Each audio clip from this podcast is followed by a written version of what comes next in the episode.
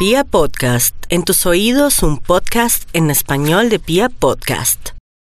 ¿Cómo están? Como siempre, qué bueno estar con ustedes a través de este podcast Las Pintas de Juli, que tiene el propósito de que todos conozcamos cómo podemos conectarnos con nuestra proyección y además que mejoremos lo que estemos interesados en mejorar de nuestra imagen. Esto es una coquetería con nosotros mismos, con la vida. También es un proceso de reflexión y autoconocimiento que fielmente creo que hace que seamos más alegres. Al final luchar por ser mejor persona en todo sentido es lo que nos hace más alegres. Resulta que sin duda uno de los principales puntos que aparecen al hacer una asesoría de imagen o una creación o transformación de estilo personal es el maquillaje. Pues este tiene que ser un complemento clave que puede potencializar el look o restarle si no somos acertados. Les cuento que hace unos años tuve la oportunidad de tomar una clase de automaquillaje en Medellín con una persona fantástica, no solo por su profesionalismo, sino también por su carisma y entrega total a su trabajo. Eh, fue una sesión que recuerdo que estaba cuadrada para que fueran cuatro horas y terminaron siendo seis horas. Fue una experiencia muy enriquecedora que sin duda la recomiendo a ojos cerrados. Pensando en este tema, Hoy tenemos a esta gran profesora de maquillaje como la invitada muy especial en las pintas de Juli. Ella es Natalia Otálvaro, graduada como Makeup Artist de Colombian Makeup Art School en Medellín. Desde hace más de tres años Natalia se dedica al arte del maquillaje y a enseñarnos a maquillar. Con ella vamos a tener un par de podcasts con los cuales vamos a salir de dudas, aprender de esta maravillosa técnica que es el maquillaje. Hoy vamos a tener entonces un poco de contexto para al final saber cómo afecta nuestra piel. Empezamos. Natalia, bienvenida, qué rico que estés hoy con nosotros. Muchas gracias por aceptar esta invitación, Nati. Hola Juli, ¿cómo estás? Gracias a ti por invitarme. Qué rico compartir contigo este espacio. Entonces, para que tengamos un contexto, como les venía comentando a las oyentes desde el comienzo, qué chévere que sepamos un poco sobre la historia del maquillaje. Entonces, si quieres, podemos empezar por este punto. ¿Cómo y cuándo nace el maquillaje? Bueno, Juli, en realidad el cómo y el cuándo no lo sabemos con certeza. Lo que sí sabemos es que el maquillaje viene acompañando al hombre desde la antigüedad, cuando las tribus ancestrales lo utilizaban en el rostro y en el cuerpo para sus rituales o para entrar en batallas o para ahuyentar a sus enemigos. Posteriormente se convirtió en una manera de realzar los rasgos, que es como lo conocemos hoy en día. Sí, sí, claro, claro. Y, y desde entonces, ¿cómo ha sido esa evolución del maquillaje? Bueno, Julio, uno de los antecedentes más importantes que conocemos viene desde la Edad de Bronce, es 3.500 años antes de Cristo, cuando en África, Oriente Medio y en el sur de Asia hablábamos que los hombres y las mujeres hacían una mezcla de metales como el plomo y el bronce, a eso le mezclaban cenizas de almendras machacadas y esta mezcla que fue conocida como pol, con ella era que se delineaban los ojos. Y tú ves en las imágenes que conocemos de Egipto, todas tienen como unos delineados negros muy fuertes. Sí, debajo del ojo. debajo del ojo. Y ellos creían que con esta mezcla protegían los ojos del sol también decían que les ayudaban a ausentar a los malos espíritus y también decían que les ayudaba para el mal de ojo. ¿Y si te das cuenta... También recuerdo de algo que he leído, no sé si sí. sea cierto o no, tú eres la experta, que el hecho de maquillarse, em, digamos que la línea de abajo mucho más marcada también era significado de tener eh, una jerarquía más alta. Puedo estar equivocada, pero... También, también tiene esa, esa, connotación. Pero si tú te das cuenta, Juli, nosotros seguimos escuchando la palabra col también dentro de los productos actuales de maquillaje pero ellos pues obviamente no van a utilizar los mismos componentes que se utilizan en esa época, obviamente. Eh, en realidad ellos lo que están haciendo con esa palabra es el énfasis en que el producto que están ofreciendo, que por lo general es un delineador o una sombra para hacer un ahumado de ojos o las smokey es mucho, es negro y, y tiene muy buena pigmentación. Ajá, sí. O sea que podríamos decir que de ahí es donde viene el famoso smokey eye. Pues en parte sí, digamos que en parte sí puede tomar algo de, de, ese pigmento, pues sí tuvo relación en esa época. Sí, sí, chévere, chévere, muy bien. Y siguiendo con ese tema de la evolución de, del maquillaje, eh, de un poco los egipcios y la invención de la cosmética, que podríamos hablar un poco como, como de eso. Bueno, mira, los egipcios a ellos se les atribuye mucho la invención de la cosmetología porque ellos utilizaron elementos naturales para realizar productos. Por ejemplo, ellos fueron los que empezaron a utilizar la henna en el cabello, mm. ellos se depilaban las cejas, incluso se han encontrado en tumbas como elementos, herramientas que ayudaban a, perfilarse esas cejas. También crearon tintes con óxido de hierro y ocre para pintar sus labios de rojo. En fin, ellos crearon muchos productos para mantener la piel suave y tal muchos de ellos te has dado cuenta que hemos escuchado a lo largo de los años los conocidos baños de leche de Cleopatra. Porque dicen que Cleopatra reunió muchos secretos del cuidado de la belleza y digamos y, por eso es que decimos que los egipcios se les atribuye un poco como esa invención de la cosmetología. Mm, vea pues, ¿y qué pasa con Grecia? Bueno, ya luego nos vamos, después de toda esta edad de bronce, nos vamos para Grecia, donde los hombres y las mujeres le rendían el pulso al cuerpo de una manera impresionante, entonces utilizaban aceite perfumado, cuidaban mucho el cabello, eh, con extractos naturales de los tenían, se coloreaban las mejillas con carmín. El color de la piel siempre tenía que ser pálido porque eso representaba salud para ellos en ese momento y había una parte muy importante para ellos eran, eran las cejas. Entonces las cejas también se las depilaban e incluso se dibujaban, se las dibujaban como en un semicírculo. Y utilizaban unos metales como el plomo y el bismuto y se lo aplicaban con punzones o agujas. Mejor dicho, haciendo como una especie de tatuaje que conocemos hoy en día. Sí. Pero en la Grecia, en la antigua Grecia, solamente tenían un único ideal de belleza que, más adelante eh, en el Imperio Romano eh, ya es para los romanos también la estética eh, era una obsesión, pero no tenían ese único ideal de belleza como hablamos de los griegos, sino que a través de las conquistas fueron adquiriendo diferentes conceptos. Mm, vea pues. bueno, luego nos pasamos a la Edad Media y como en, la Edad Media pues ocurrieron tantas guerras, y hubo pues tantas epidemias, hubo mucha austeridad. Pero en los siglos 11 y 13, durante las cruzadas, como hubo tanto intercambio de culturas, se fueron conociendo nuevas técnicas de cosmética que iban reemplazando las que existían en Europa. Luego ya viene el, renacimiento, eh, aquí los valores estéticos otra vez toman mucha fuerza y surgen nuevas propuestas en la moda, en la belleza, en la estética y entonces lo que vemos en las películas medievales, como todo ese tipo de cosas donde empieza a incluir todo esto en las cortes europeas y entonces las mujeres debían tener el cabello rubio, la piel es muy blanca, eran de muy poca ceja. Ya, sí, sí, sí. ¿Y qué más bueno, pasando eh, en esa evolución? En esa evolución luego llegamos como al 1880 y otra vez, viste que estamos hablando que en la edad de bronce eh, los egipcios inventaron el labial rojo, sí. pero entonces otra, pero pasamos a unas épocas donde volvieron a ser muy pálidos, pero otra vez en 1880 volvía a retomarse y se posiciona ese labial rojo, pero obviamente ya crea como con ingredientes naturales, pues no tan ya no producían esos efectos secundarios como pasaba pues en los sitios que utilizaban pues unos minerales tan, tan mortales, tan venenosos. Claro, claro.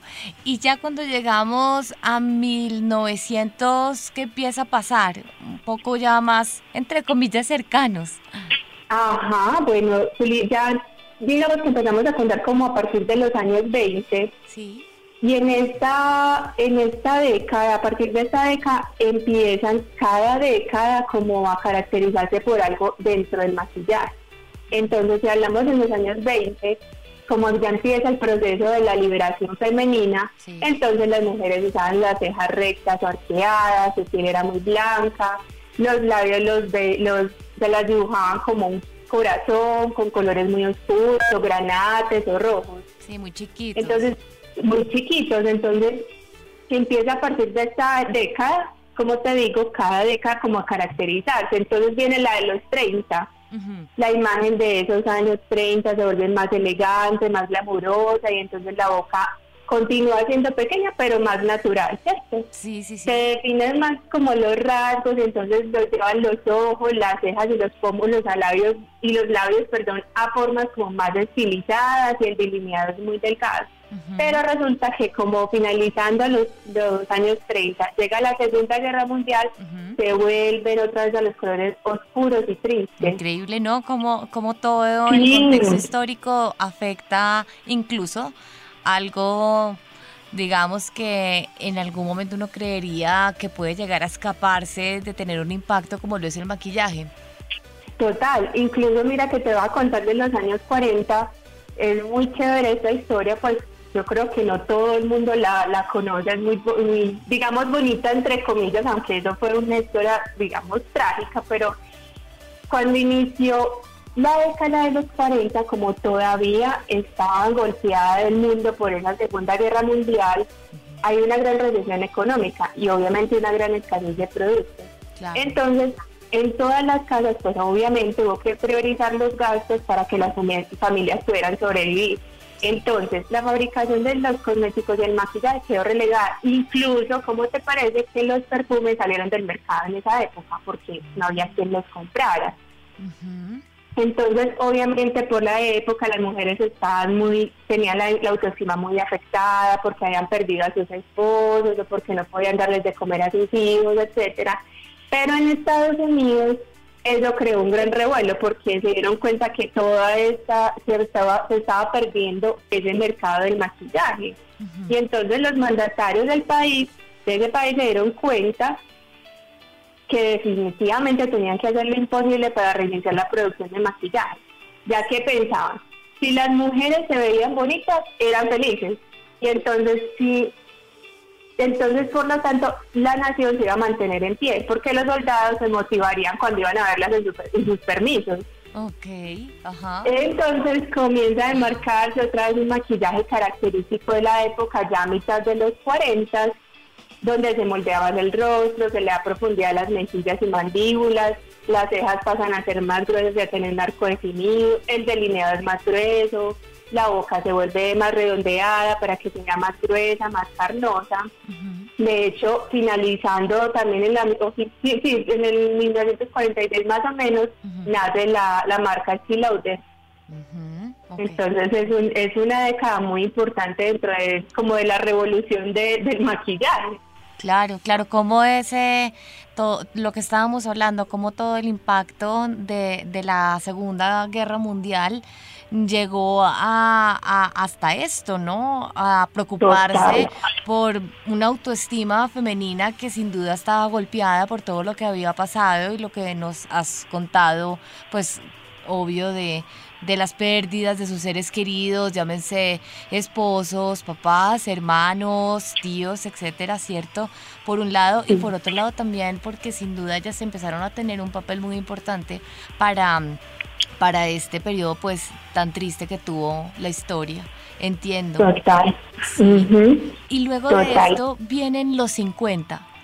Los 50 y los 50 entonces la mujer, porque tú sabes que en la década de los 40 por la guerra la mujer le ha tocado, eh, digamos, tomar el papel del hombre y trabajar mucho en las industrias, pero entonces en los 50 la mujer vuelve al hogar.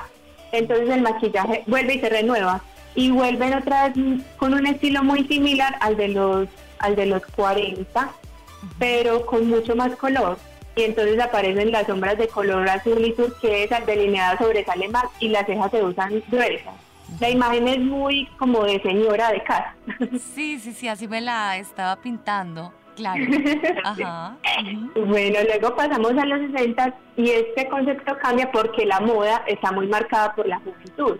Y entonces vuelve y se retoma la estética de los años 20 pero entonces ya, ya marcan más los ojos delineándolos arriba y abajo, se empieza a utilizar una pestañina muy marcada y de hecho también empieza la tendencia a utilizar mucho las pestañas posibles para que los ojos se vean muy fuertes, eh, muy profundos, eh, los labios se utilizan, pero los labios se utilizan más naturales y más suaves. Sí, sí. Bueno, ya en los 70 el maquillaje otra vez vuelve a ser más natural, pero comienzan las tendencias. ¿Por qué? Porque a partir de que nacen los diferentes estilos. Y entonces es cuando vemos a los hippies con los pelos muy largos. En la, el maquillaje en la piel es muy natural, pero mira que ahí vuelve el maquillaje col en los ojos, que las mujeres las hippies son con los ojitos, con ese ahumado muy negro en los ojos, aunque la piel es muy limpia y luego también están los punks que tenían una estética mucho más agresiva, a los que les gustaba en esa época la música disco, el maquillaje en la noche era sobrecargado, lleno de brillo, de color, las cejas eran muy delgadas. Ya entonces nos vamos a la década de los 80 y vuelven los ojos llamativos y las paletas de sombras se llenan de colores amarillos, azules, verdes, las cejas se usan gruesas, más naturales, los labiales eran oscuros y mates, los labios se delineaban en forma puntiaguda en el corazón del labio. Era mucho más marcado. Claro, claro. Bueno, y ya pasamos en los 90. Como en los 90 ya las mujeres se han vuelto mucho más independientes y no tienen casi tiempo, el maquillaje se vuelve más simple y práctico, o sea, es mucho más natural. Y ya hablamos como de la actualidad, Juli, y las mujeres actualmente estamos buscando un maquillaje de acuerdo a nuestro estilo, a nuestra personalidad, a lo que hacemos incluso, a nuestros rasgos. Eh, le estamos dando mucha importancia sobre todo al maquillaje en la piel. Buscamos que se vea como más lozana, más fresca, ya estamos dejando también mucho esa tendencia que tuvimos durante mucho tiempo de aplicarnos muchísimo polvo para dar un acabado mate. Nos dimos cuenta que dar ese acabado mate hacíamos ver la piel más acartonada, como, como sin vida. Sí, ahora se está utilizando mucho, de hecho, como iluminador se llama, ¿cierto? Sí, ajá, total. Y que se vea la piel lo que tú dices, muy humectada, muy brillante, se ve eh, en todo, en las fotos que hacen para revistas, para modelos, las vemos también a, las actrices cuando llegan a las alfombras rojas. Se ve bastante, se ve bastante, claro. Que de hecho eso nunca se debe confundir con una piel oleosa pues o grasa, que se da la grasa a una piel con vida, que es la, la diferencia que existe realmente. Buen punto, claro, sí, claro. Claro, claro. Es decir que, digamos que ahí podríamos terminar como con este capítulo de la evolución del maquillaje, ¿cierto? Sí, así es. Muy bien. A propósito de lo que nos estás diciendo, de piel brillante, que no se vaya a confundir entonces con un iluminador, Hablemos también de la importancia del maquillaje. Conozco muchas mujeres que no les gusta maquillarse, que le tienen miedo incluso al maquillaje, de pronto alergias o que no tienen la necesidad, entre otras razones, para no maquillarse, bien porque de pronto no tienen que salir de la casa o bien porque tienen una piel perfecta, que eso también pues es envidiable, ¿cierto? Em, sin embargo, contémosle un poquito también porque el maquillaje hoy en día tiene relevancia sobre todo en contextos sociales, en contextos laborales.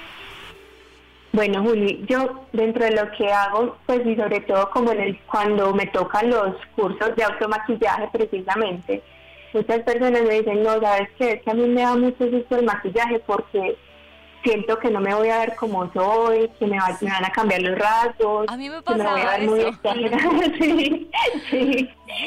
Yo creo que este tema finalmente termina siendo más por desconocimiento. La idea del maquillaje, la base del maquillaje, lo que hace es acentuar tu belleza natural.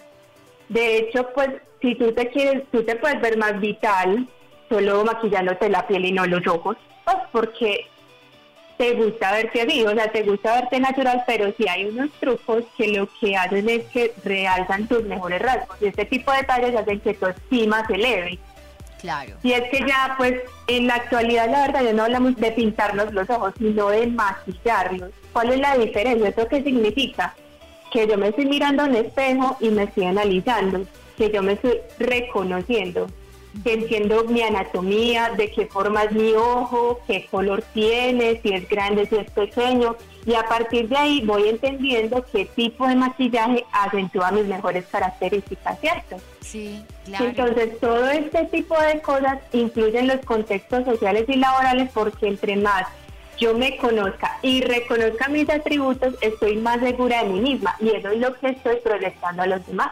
Claro, sin duda, sí, vas a llegar mucho más segura y con mucha más confianza a cualquier tipo de evento o cualquier tipo de reunión. Uno sabe que va perfecto. Total, incluso hay algo muy curioso en este punto que la mayoría de la gente le, le da uso utilizar un color rojo en los labios. Sí. Y dicen los expertos, pues eso está comprobado hasta científicamente, que si tú entre más color rojo utilices en tus labios, más eh, te vas a hacer ver, te va a hacer ver como una persona más segura. Ah, vea pues, eso sí no lo sabíamos, está muy bueno. Nati, ¿qué tipos de maquillaje existen en este arte? Bueno, existen tres tipos de maquillaje. Uno es como el más común, que es el neutro o el social, que es el que utilizamos en los eventos como las bodas, los aniversarios. Y se divide pues el maquillaje para el día y para la noche. Hay otro maquillaje que es el maquillaje artístico, que es el que está más enfocado a la televisión, al cine, al teatro. Y está eh, dentro de este maquillaje artístico está el de la caracterización, que es cuando ya como que le van cambiando, le, le cambian radicalmente los rasgos a esa persona o reinventan dentro de ella de, o sobre ella un personaje, ¿no? Y el tercer maquillaje es el maquillaje que llamamos fantasía, que es el que conocemos también como el painting. Ese maquillaje es un maquillaje más de arte, que en realidad lo que en lo que consiste es en utilizar el cuerpo, utilizar entre comillas, el cuerpo como un lienzo para decorarlo ya con diferentes diseños. Mm, ya, ok, ok, ok. ¿Y tienes algún personaje artístico dentro de tus favoritos? A mí por ejemplo, me encanta el maquillaje de David Bowie cantando, ¿cierto? Eh, y estaba viendo en estos días un documental muy interesante en donde entrevistaban a Mick Ronson, que fue precisamente su, su guitarrista, y resulta que la esposa de él, de este guitarrista, fue quien empezó a darle guía a el estilo de David Bowie.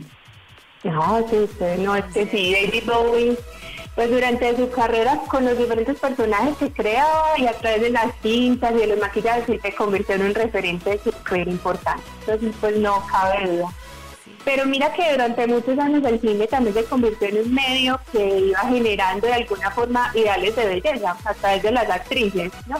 Sí. A mí, por ejemplo, me encantan las mujeres de la década de los 50, estilo Elizabeth Taylor. No sé si has, si has visto que últimamente em, hay eh, un maquillador publicó un video mostrando cómo Elizabeth Taylor se maquillaba, se automaquillaba, no sé si lo has visto por ahí en, redes sociales. No, no lo he visto. Es súper es súper chévere porque se ve cómo ella utilizaba pues a su manera las brochas, es muy bonito. Entonces mira que el estilo de Elizabeth Taylor, el de Audrey Hepburn, el de Sofía Loren, el de Grace Kelly, Marilyn Monroe, que tenían un estilo como elegante, glamuroso, usaban esos delineados como tipo felino, que buscaban resaltar esa mirada y volverlas más coquetas. Utilizaban muchísima pestañina o incluso pestañas postizas para agrandar los ojos también y volverlos súper profundos.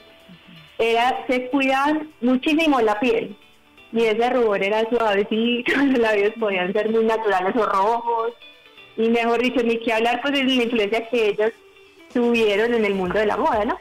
Entonces para mí, por ejemplo, esas mujeres se convirtieron en los grandes íconos de la belleza y el glamour.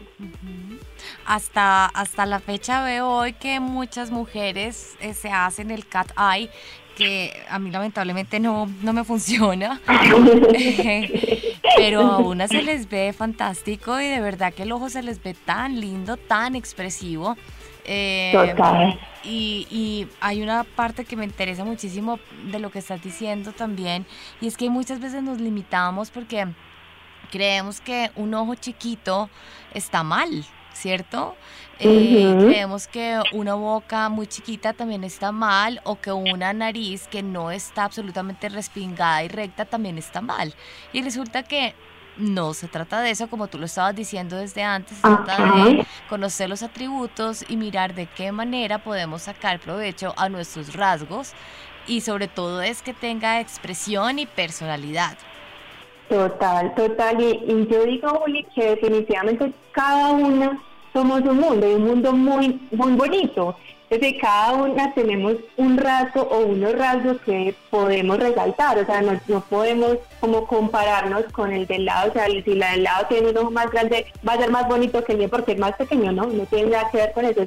Uno lo que te decir auto, auto reconocerse y, y digamos como valorarse todos sus atributos. De acuerdo. Sin duda, cada vez que nos ponemos algo en la piel, y más la, piel de la cara, que es mucho más sensible que la de otras partes, nos afecta eh, a veces, no siempre, el maquillaje en nuestra piel. ¿Eso sí es cierto o es un mito o qué es lo que pasa con ese tema? Mira, Juli, ese tema es súper importante porque muchas veces las mujeres tenemos tendencia a echarle la culpa al maquillaje, ¿no?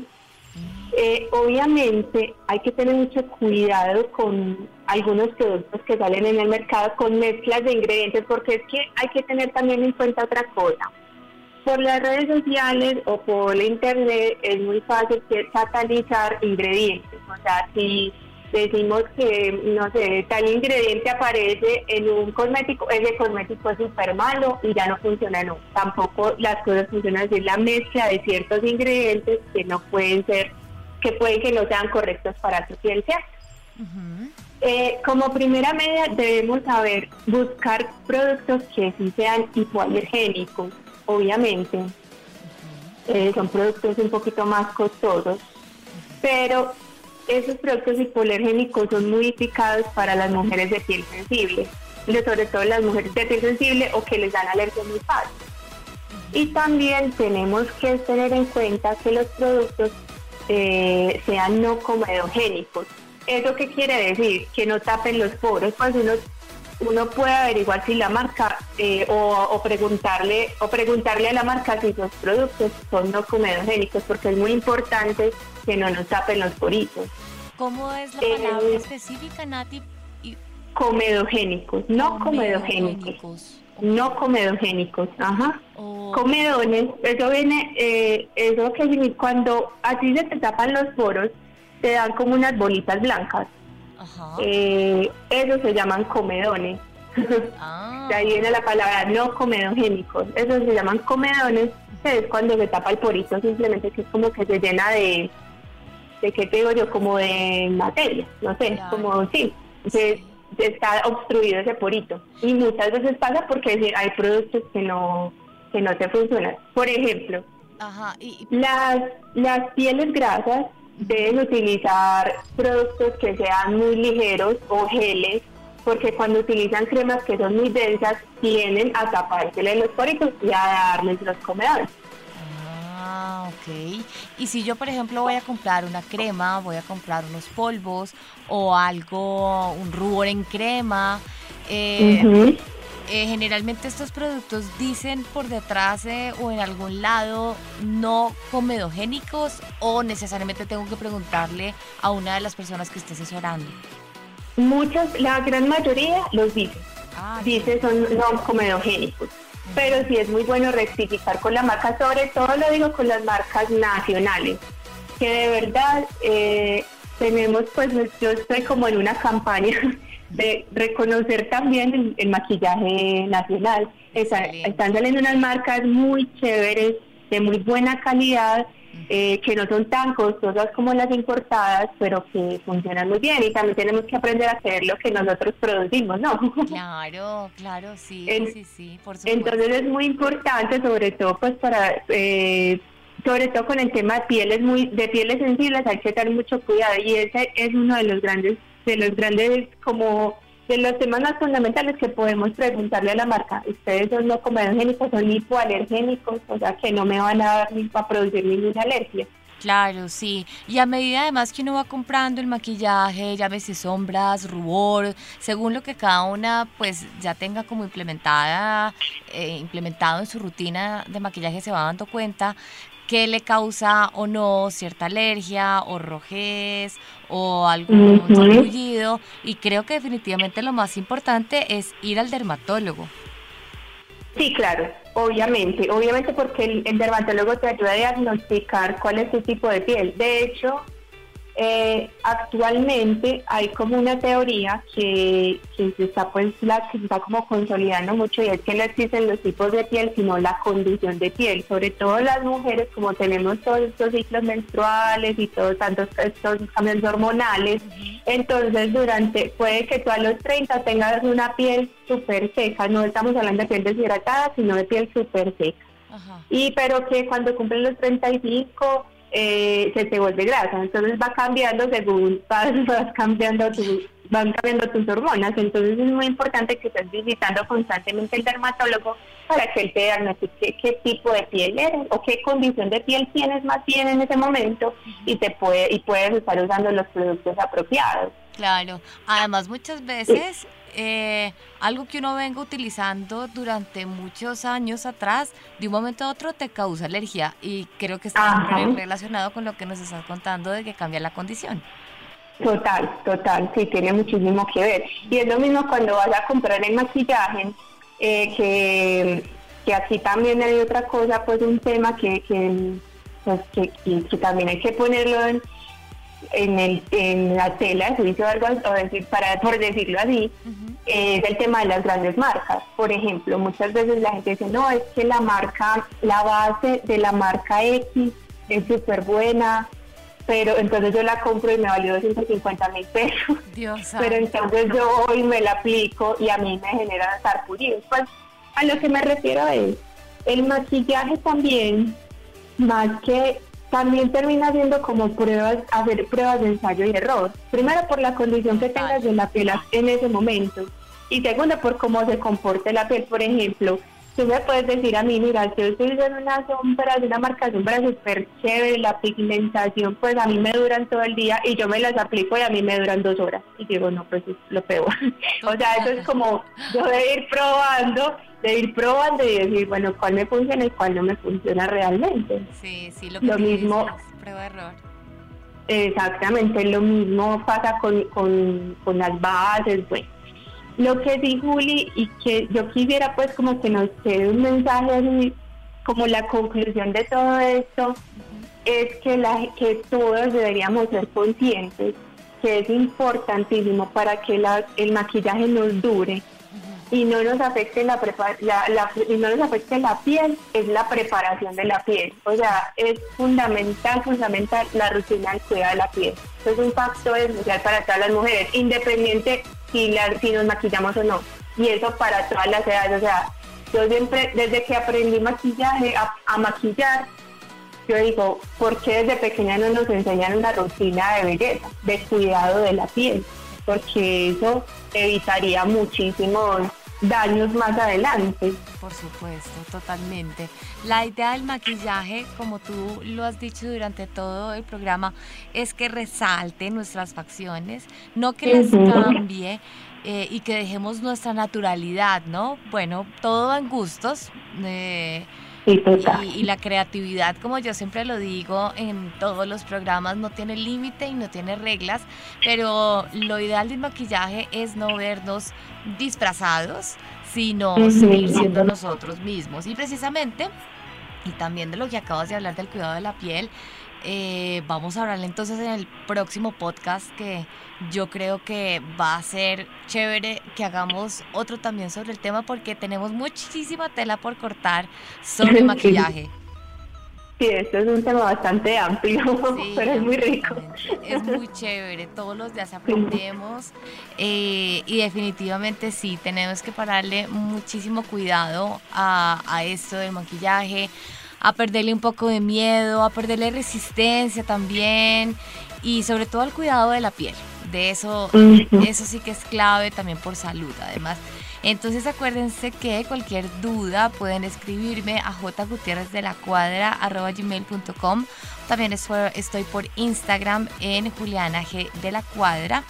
Y Nati, ¿a dónde pueden escribirte o por dónde pueden seguirte? Bueno, Juli, me pueden escribir a Nati Otálvaro Makeup. Nati es con Y y con V, arroba gmail.com. O me pueden seguir también en Instagram, y yo estoy como Nati Otálvaro Makeup. Excelente, súper. Pues Nati, muchísimas gracias. Qué chévere todo lo que hablamos hoy contigo, consejos, la historia mejor dicho, de las mejores cosas que creo que hemos podido ver en los podcasts. Una historia muy detallada del maquillaje.